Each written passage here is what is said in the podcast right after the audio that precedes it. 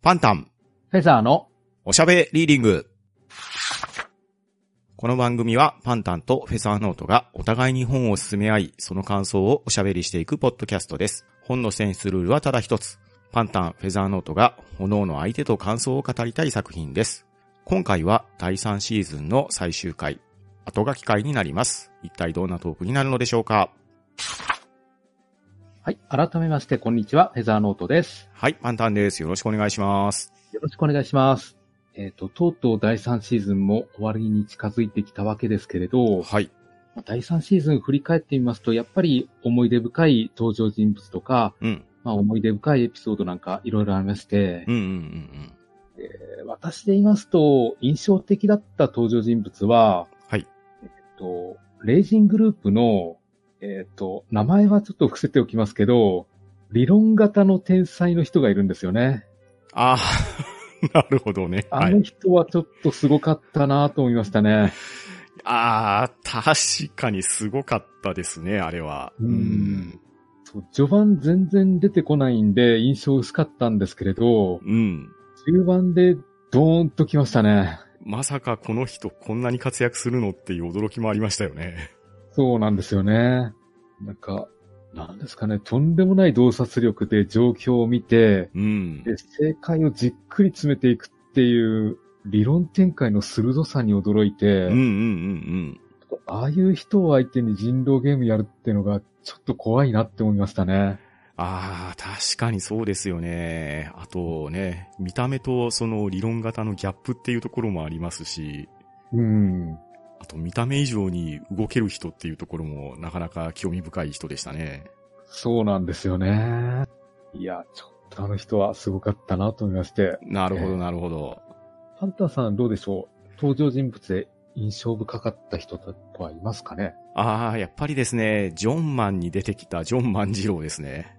ああ、いい子でしたいね。やー、いい子でしたし、リアクションも非常に生き生きしてましたし、うん。いやー、異国の人と触れ合って、たくましく生きていく生き方っていうところもね、すごいなと思いましたし、うん。うん。いやー、あれは本当にいい作品を紹介していただいて、非常にね、ジョン万次郎っていう、なんとなく知ってるかなぐらいの人に、すごく親しみが湧く作品で、うん、ジョン万次郎、ジョンマンは良かったと思います。うん。そうですね。あの、歴史の教科書でジョン万次郎の話を読んだときは、うん。なんか、遭難して海の向こうに連れて行かれたような、そんな悲惨な人生を送った人なんじゃないかなっていうイメージはあったんですけれど、うんうん、ですね。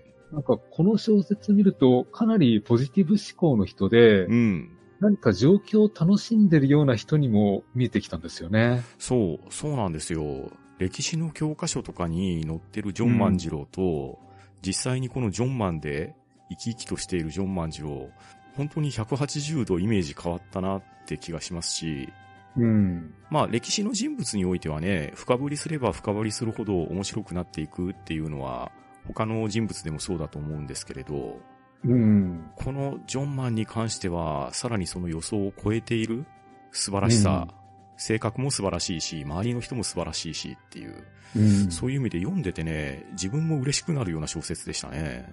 うん、確かに。そうでしたね、うん。えーそして印象的なエピソードなんですけれど、はい。まあ、私が場面として好きだったのは、うん幸せな裏方で、うんうんうえっと大滝栄一さんが、うん。うん。あの、ラジオの本番が始まっているのに、隣の部屋で必死に編集していて、で、アルフィーが笑いながら見てるっていうところが、なんかまあ本人必死なんだろうけど、場面想像すると面白いんですよね。 確かにそうですよね。でこれがまあ本当にあった話っていうのがなかなか良くて、うんですね。まあまさに事実は小説よりもきなりっていうことですよね。そうなんですようね。ん。いやこれはちょっと良かったですね、場面として。うんうんうんうん。どうでしょう、パンタンさんは。場面と言いましょうか。えまあこれは作品ですね。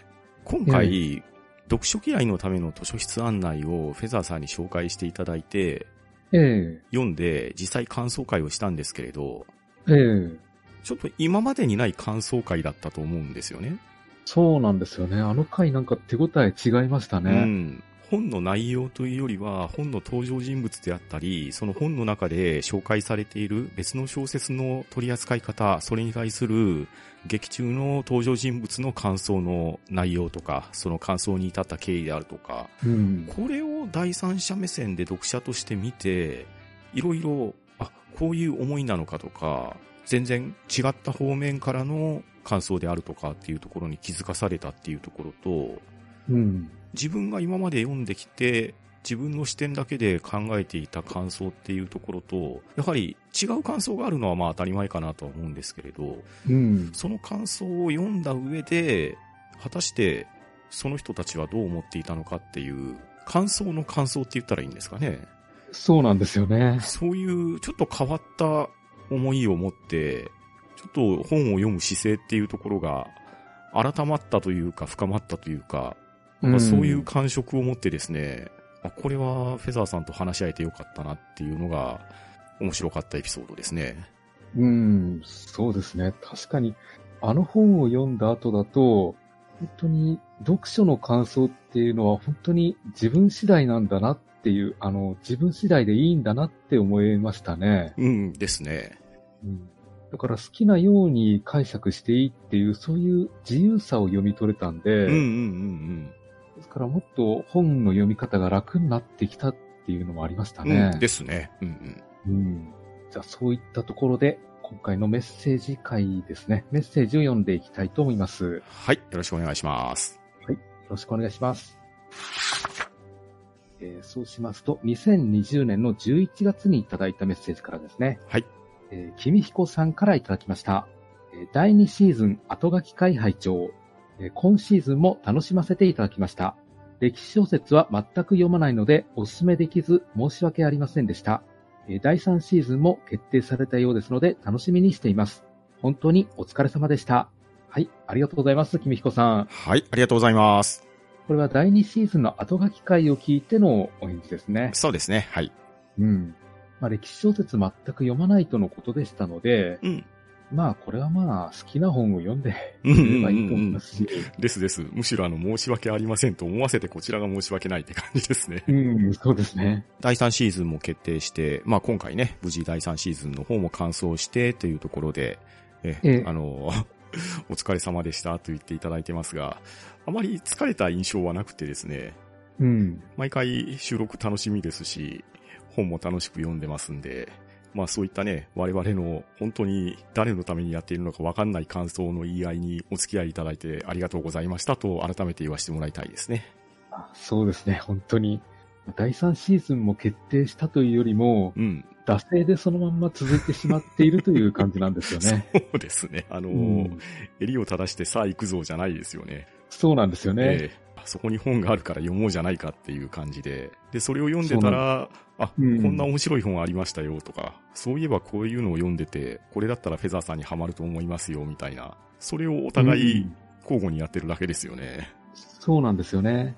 で、言い合ってる間に、まあ、今シーズンじゃ終わらないんで、じゃあ次のシーズンに回そうっていう話が続いていって、うん。結果この感じなんですよね。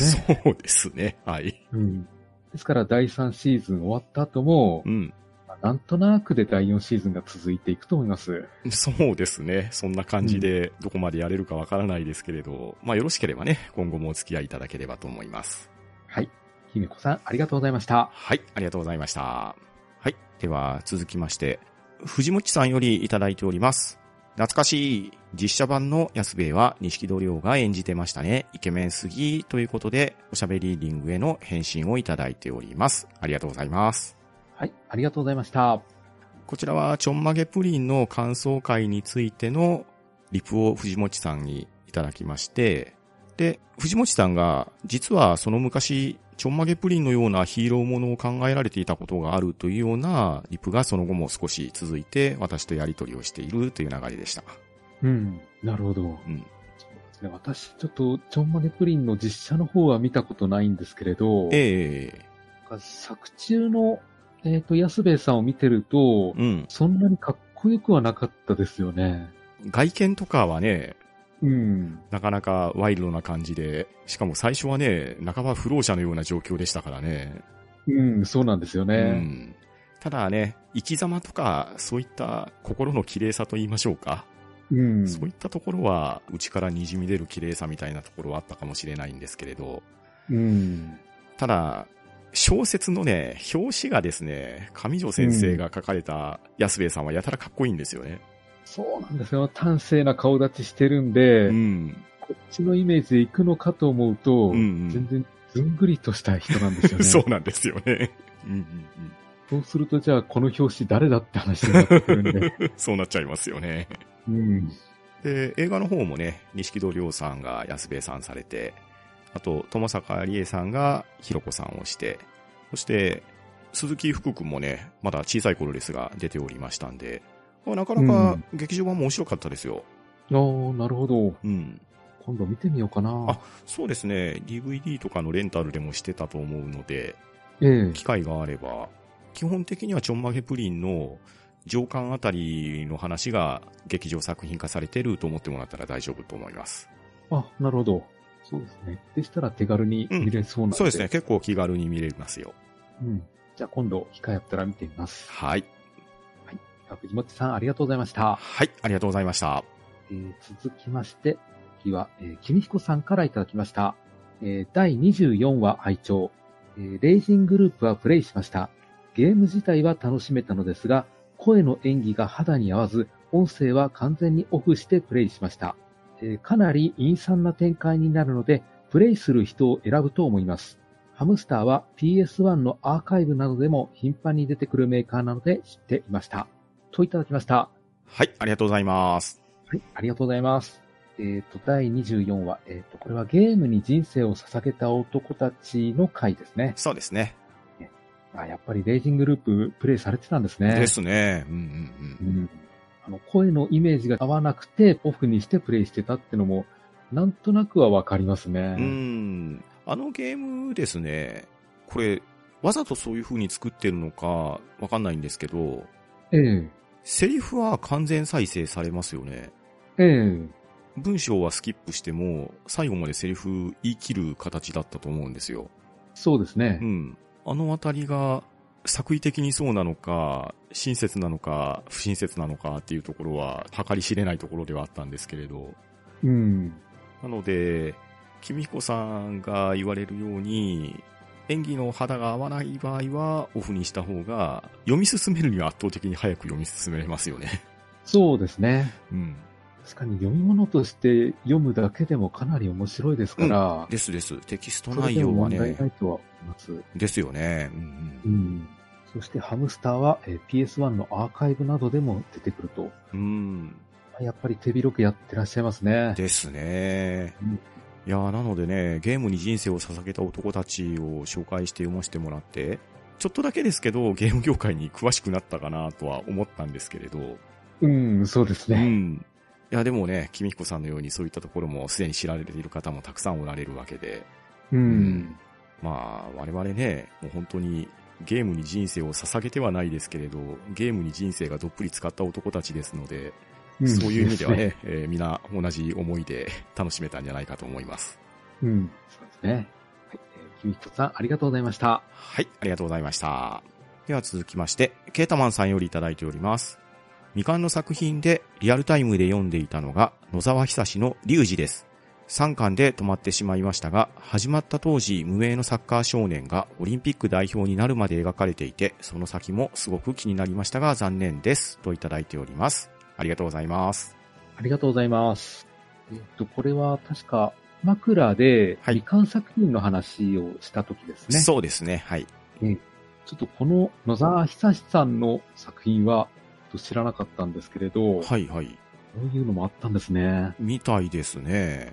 うんこのちょっとしたあらすじを読んだだけでも結構面白そうなんですよね。うん。ちょっとウィキペディアの方で今調べてみたら、ええ。リュウジという作品が野沢久志さんの小説で、日本初の本格サッカー小説と名打たれていまして、うん、で、まあ、サッカーを通じての成長っていう内容みたいなんですけど、うん。全国的に無名だったサッカー少年の篠隆二という方が主人公で、で、ええ中学時代の活躍で、アンダーシックスティーンの代表候補に選ばれたことが縁で、アンダーセブンティーンスペイン代表との対戦のために日本選抜の一員に選ばれる。そこで世界を目の当たりにしたリュウジは、その試合を見ていたリーガ・エスパニョーラのアトランティコ FC の会長に評価され、その下部組織のシティオ・アトランティコへの誘いを受けて単身スペインへ旅立つっていうのが、一貫のあらすじみたいですね。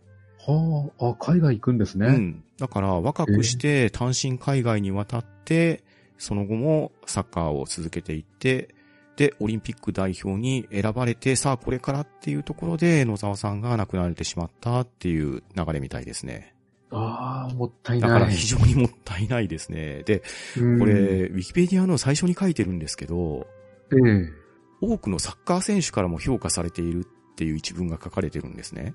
ああ、だなかるらほど。、実際今、J リーグとか、世界に旅立たれている人たちも、この小説を読んで、こうなりたいとか、思って読まれていったんじゃなかろうかっていうのが、忍ばれる一文ですね。まあ、そういったところなので、確かにこれはケータマンさん、リアルタイムで読んでいて、そこで話が止まってしまったっていうのは、本当に残念ですね。ですよねう。ん。いやそれはさっき気になりますよ。ですよね。うん、で、ただ、これ、ウィキペディアに今書かれてたんですけど、はい。小説では野沢さんが亡くなられた関係で3巻で終わってるんですけど、ええこれ漫画版が連載されてるみたいですね。あ、漫画があるんですか。これがワールドサッカーキングで連載中で、ええ戸田邦和さんが書かれているみたいなんですけれど、へえ。これがですね、単行本の方は、集英社のジャンプコミックデラックスで刊行されていて、現在14巻まで出ているみたいです。ああ、結構出てますね。ええ。で、漫画版では連載時期の都合から2007年2008年シーズンからが舞台になっていて、で、原作小説とは異なる独自の設定もあるっていうことですので、うん。これは独自解釈になるのか、もしかしたら野沢さんのプロットがすでにあったのかわからないですけれど、うん、この先の話の方にも少し触れられているような感じに読み取れますね。いやーなるほど。じゃあ、いずれは小説版の先まで描くっていうことですかうね。ーん、そうではなかろうかなと感じますね。うん。でしたら、そちらで補足できるんでしたら、まだいいですね。そうでですね。うんうんうんす。うん。えーそれでは、ケータマンさんありがとうございました。はい、ありがとうございました。えー続きまして、ピチカートミルクさんからいただきました。えー31回、秒速5センチメートル。えー初めて触れた作品が来た。まあ、読んだというか、読んでもらったんですけどね。といただきました。ありがとうございます。はい、ありがとうございます。これは、えーっ、と、オーディオブックでしたっけそうですね、オーディブルって書かれてるんで、朗読のアプリの方ですかね。うん。こういうのもあって作品に触れる機会があるっていうのはいいですね。そうですね。オーディブルの方で聞いたことはないんですけれど、うん。僕も聞いたことはないんですけど、これ、ピチカートミルクさんが、おそらくスマホのスクリーンショットを添付してくれてるんですけど、ええ小説秒速5センチメートル、第3話秒速5センチメートル。これがですね、再生時間が2時間4分23秒で、残り4分ええ4秒って書いてるんで、うん。大方2時間10分ぐらいで、秒速5センチメートルの第3話を読んでくれてるっていう、そういうオーディブルですよね。うーん、なかなかの分量ですね。で。すね。うん。あーやはり音声で読んでもらうと、これぐらいの時間はかかっちゃいますよね。そうですね。小説読んだ方がこれだと早い感じですよね。そうですね。2時間あれば、秒速5センチメートル多分1冊読める可能性ありますね。ありますよね。うん。まあ、どっちでもいいんですけれど、 まあ、ただ、ながらで聞くっていう聞き方もありかもしれないですし、うん。まあ、字で読むよりも、耳で聞く情報で頭で捉えるっていうところも、新しい本の読み方かもしれませんしね。うん、そうですね。こまあれでしたら、まあ、移動中とか、うん何かの作業中でも聞けますから、うんうんうんうん。まあ、そしてね、ピチカートミルクさんが、初めて触れた作品が来たって言ってくれてるのが嬉しいですね。そうですね。これ、秒速5センチメートルについては、ピチカートミルクさんが触れられていたっていうことでの感想だと思うんですけど、うん。これ、読んでなくても聞いてくださってたっていうことで、受け止めて大丈夫ですよね。うん、そうでしょううね。ん。あもうこれはただただありがたい話ですね。うん、確かに。ですから、ピチカートミルクさんも何かオーディオブックでおすすめのものがあれば、うんうんうん。えー教えてもらえればありがたいなと思います。そうですね。我々、オーディオブックの方が未体験なので、ちょっうんと新たな開拓っていうところもね、教えてもらえたらありがたいですね。そうですね。うんはいということで、えーピチカートミルクさんありがとうございました。はい、ありがとうございました。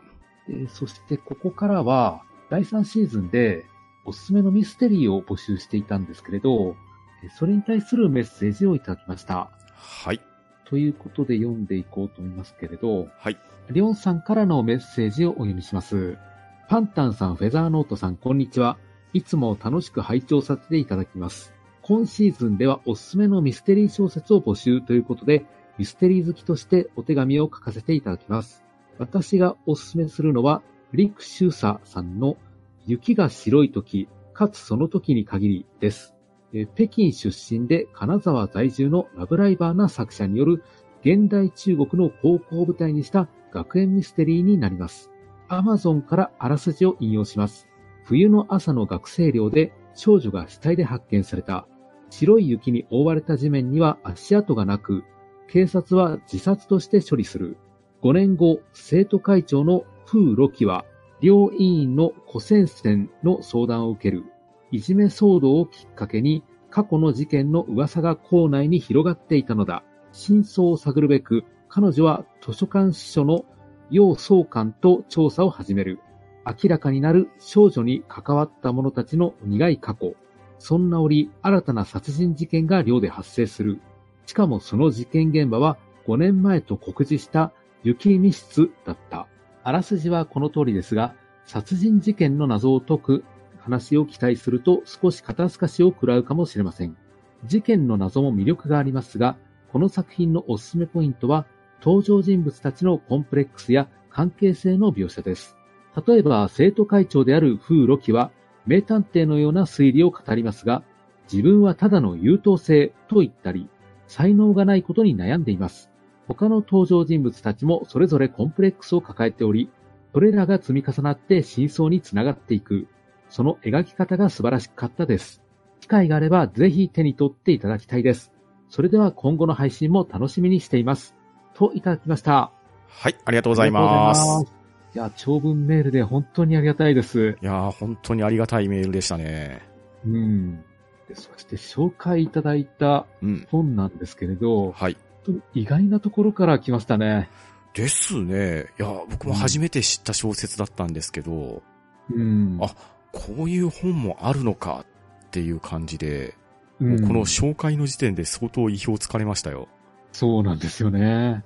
いや、意外なところが来たんで、うん。なんかもう、なんでしょう、紹介の文読んでるだけで面白そうだなって思ったんで、うんうんうんこれはむしろ読んでみたいなって思いましたうん。ね。ですね。うん。うん。これはぜひ第4シーズンで取り上げてみたいと思いましたね。ですね。これね、りょんさんが、アマゾンからのあらすじ引用してくれてるじゃないですか。ええこれ、本の表紙がすごく綺麗じゃないです。うん、そうなんですよね。ええいやーこれはぜひ読みたいですね。うん。はい。ということで、りょんさんありがとうございました。はい、ありがとうございました。では続きまして、ケータマンさんよりいただいております。僕と奥さんのおすすめミステリーですということで写真を添付していただいているんですが、6冊本を紹介してくださってますね。おお。えっ、と、まず、横山秀夫さんの64ですね。うんこれは映画にもなってるんですけれど、うん。うん。えっと、昭和64年に、うんえー7歳の女の子が誘拐され、殺害されるっていう事件が起きまして、ほうほうほでそして未解決のまま14年が過ぎる。うんで、もうすぐ時効だっていう時なんですけれど、まあ、この事件、あの、昭和64年に起きたからだと思うんですけれど、64って呼ばれてるんですよねう。。あ、なるほど。あの、警察内部の不調では。うんうんで、この事件64がもうすぐ時効に迎えるということで、うん。うん。えー警察庁長官が自殺することになるんですけれど、はい。この被害者の遺族から慰問を拒否されるっていうところから話が始まるんですね。おー。いやー、やっぱり横山秀夫さんと言いますと、警察小説で有名なんで、うんうんうん。まあ、おそらくまた警察内部での派閥争い的なものがあるんじゃないだろうかとは思いますね。なるほど。うん。まあ、これはこれで面白そうですね。うん。で続きまして、えー、雫井修介さんの犯人に次ぐ。はい。これも映画になってますね。うんうんこれが、神奈川県警の、えー管理官の牧島は、えーある誘拐事件がきっかけで左遷されてしまうんですけれど、うん。ほうほうほう。えーその6年後に、バッドマン、ちょっと、いろいろと間違えると差し支えがあるんで気遣いますけど、はい。バッドマンと名乗る犯人がうん。連続誘拐事件を起こしまして、ほうほうほえーその捜査に牧島が当たるという事件なんですね。う。もう。うん。で、これはやっぱり劇場型捜査っていう言葉がかなり有名になりましたね。なるほど。うん。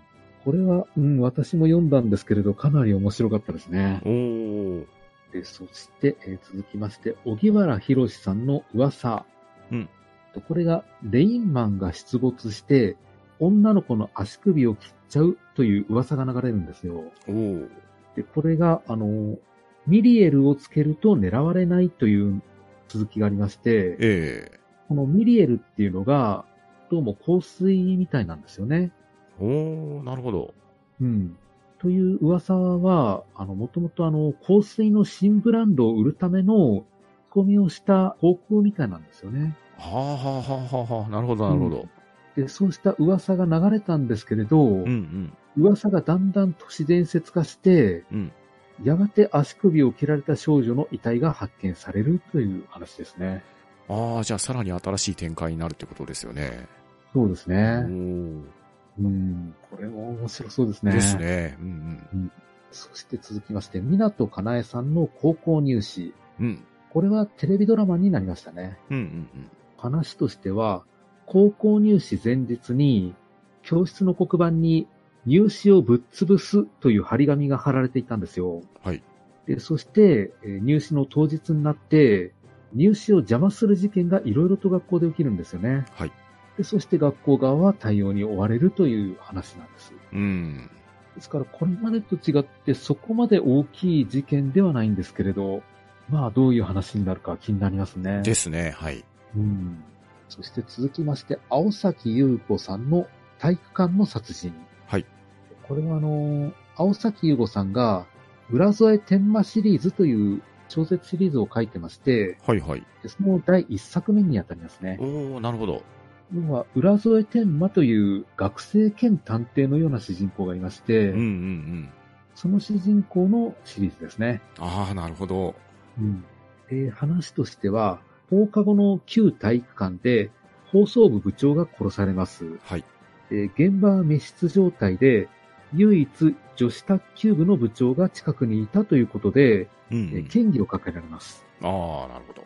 でそして、校内一の天才で、アニメオタクの変人に事件の解明を頼むという話で、まあ、事件の解明を頼まれたのが、この、浦染天馬さんですね。うーん、なるほどね。うんそうですね。ちょっと読んではいないんですけれど、割とキャラクター小説に近いのかなという印象は受けまうす、ーね。んなるほど、なるほど。確かに。で。そして、最後、宮部みゆきさん。うんこの方はもう、タクティクスオーガとかメトロイド好きで知られてますうんうんね。うんえーこの方の模倣犯なんですけれどうん。、はい。これは2時間ドラマだったか映画になりましたうね。ん、でしたね。はい。うんえっ、と、公園のゴミ箱から女性の右腕が発見された。うん。えー連続女性殺人事件の犯人に第一発見者の少年と、えー孫娘を殺された老人が挑むという話ですね。はい。 5、6冊並べられると、どれもこれも面白そうで、うーん、ですね。こう、落ち着けがたいんですよね。ですね。まあ、今う回ん第3シーズンでおすすめのミステリー小説を募ったわけですけど、え一言にミステリー小説といっても、もうこれだけ幅ができるってことですよね。え。そうなんですよね。簡単にね、フェザーノートさんがあらましを語ってくださいましたけど、事件も様々ですし、それを解く探偵役ですよね。それも警察であったり、探偵であったり、またうん。探偵役も学生であったり、いろんな立場の人がいろんな事件に立ち向かっていってるっていうことで、うん。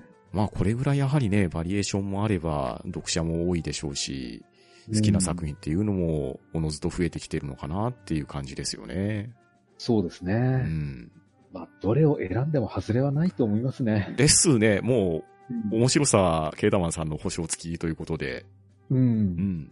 そうですね。で、意外と東野圭吾さん来なかったなと思いましたね。あ、確かにそうですよね。うん。あれだけ売れてるから、う一ん。冊ぐらい来るかなと思いましたけど、うんうんうんうん。うん確かにそうですまあねで。も、うん。